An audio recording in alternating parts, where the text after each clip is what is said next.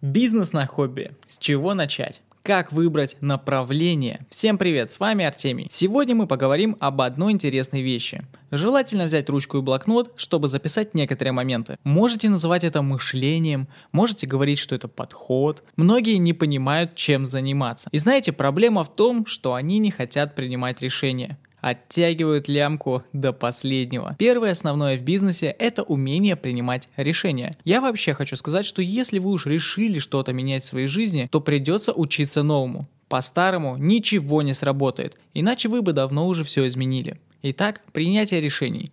Любой выбор верный если вы осознанно не ведете себя вниз. Порой очень сложно что-то выбрать. Топтаться на месте – это самое худшее, что можно сделать. Лучше сделать неправильно и переделать, чем за это время не выбрать ничего. Бизнес – это ошибки. Ошибки, на которых мы учимся. И как писал один известный автор по бизнесу, в школе нас всегда ругали за ошибки и ставили плохие оценки. Нам внедряли ощущение, что ошибки – это плохо. Но на самом деле ошибки – это хорошо.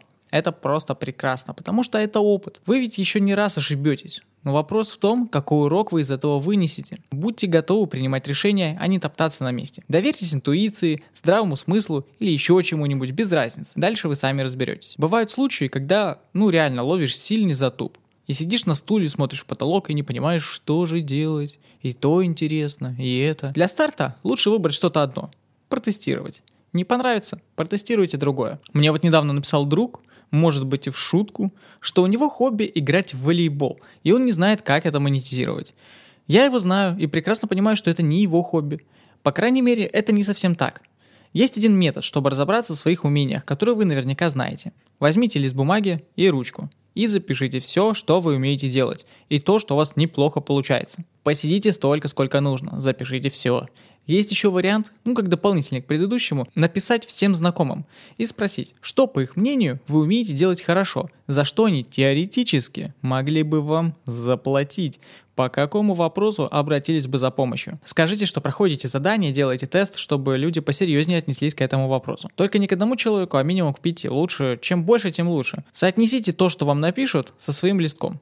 Возможно, появятся новые варианты ваших умений. И это нормально, и скорее всего так и будет. Ведь не все лежит на поверхности, и мы не все про себя знаем. Далее все сложно, ведь нужно выбрать. Дерзайте. Пора принять решение. Кстати, тут я тоже могу помочь.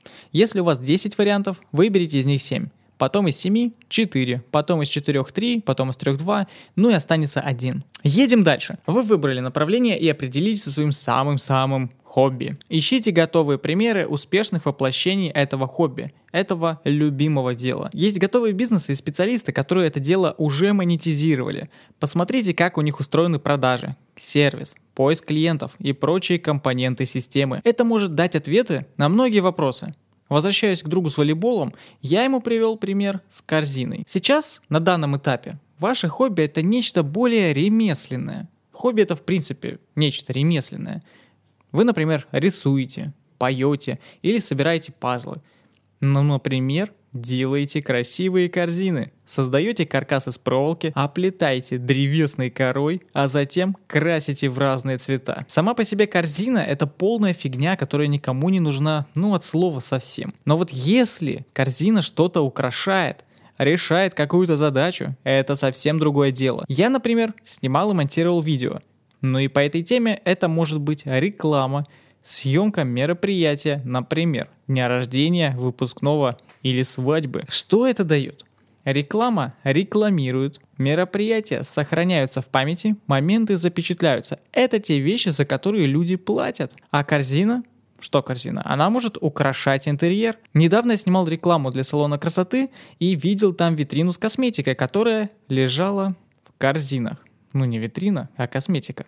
На витрине. Корзины, принципе, используют как емкость для фруктов, сладостей, косметики, да вообще чего угодно. Конечно, если ваша цель зарабатывать 350 рублей в месяц, продавайте просто корзину. Но если нет, то ваша задача продавать не просто корзину, а украшения для продукции другого бизнеса. Например, салон красоты закажет сразу несколько корзин, а не одну.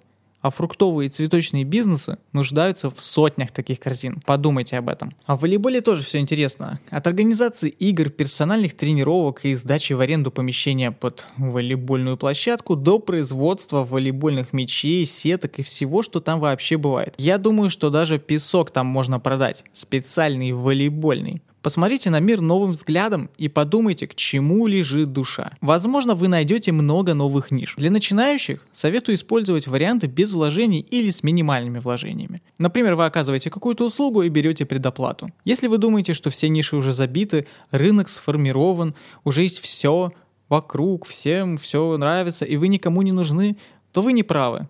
Это отлично, если рынок сформирован. Значит, там есть спрос и деньги. И значит, что вы сможете продавать. Если это ниша, про которую никто не знает, никто не узнает и про вас. А если вы считаете, что на вашем рынке есть бренды, с которыми вам нереально будет никогда конкурировать, так не конкурируйте, а почитайте про позиционирование бизнеса или дождитесь следующего выпуска подкаста. Удачи в поисках, увидимся в следующих выпусках.